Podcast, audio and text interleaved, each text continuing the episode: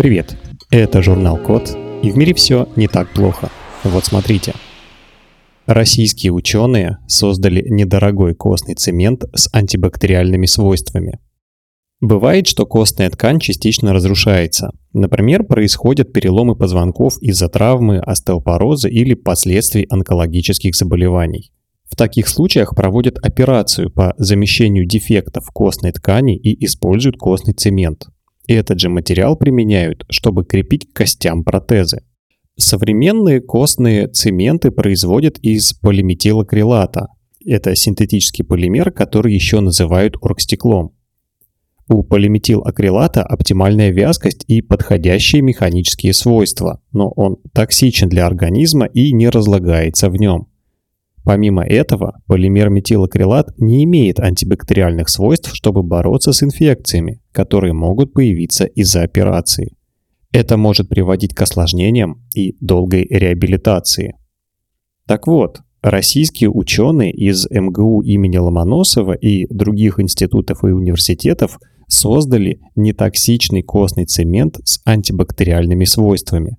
Его создали на основе ньюбериита – минерала, который состоит из фосфата магния.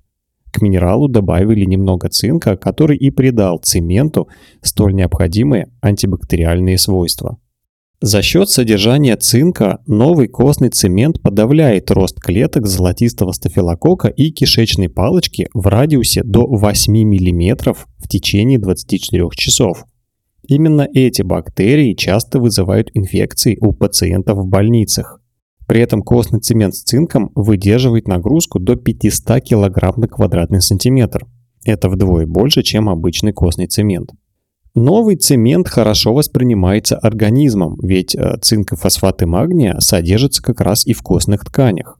Благодаря такой совместимости стимулируется рост костной ткани и заживление должно происходить быстрее. В новом костном цементе цинк используют вместо серебра, которые обычно добавляют в состав медицинских продуктов, где как раз важны антибактериальные свойства. Так что такой костный цемент не будет дорогим и при этом поможет бороться с бактериями. Авторы изобретения надеются, что их костный цемент начнут использовать уже в ближайшее время. На этом все. Спасибо за внимание. Заходите на сайт thecode.media и подписывайтесь на нас в социальных сетях.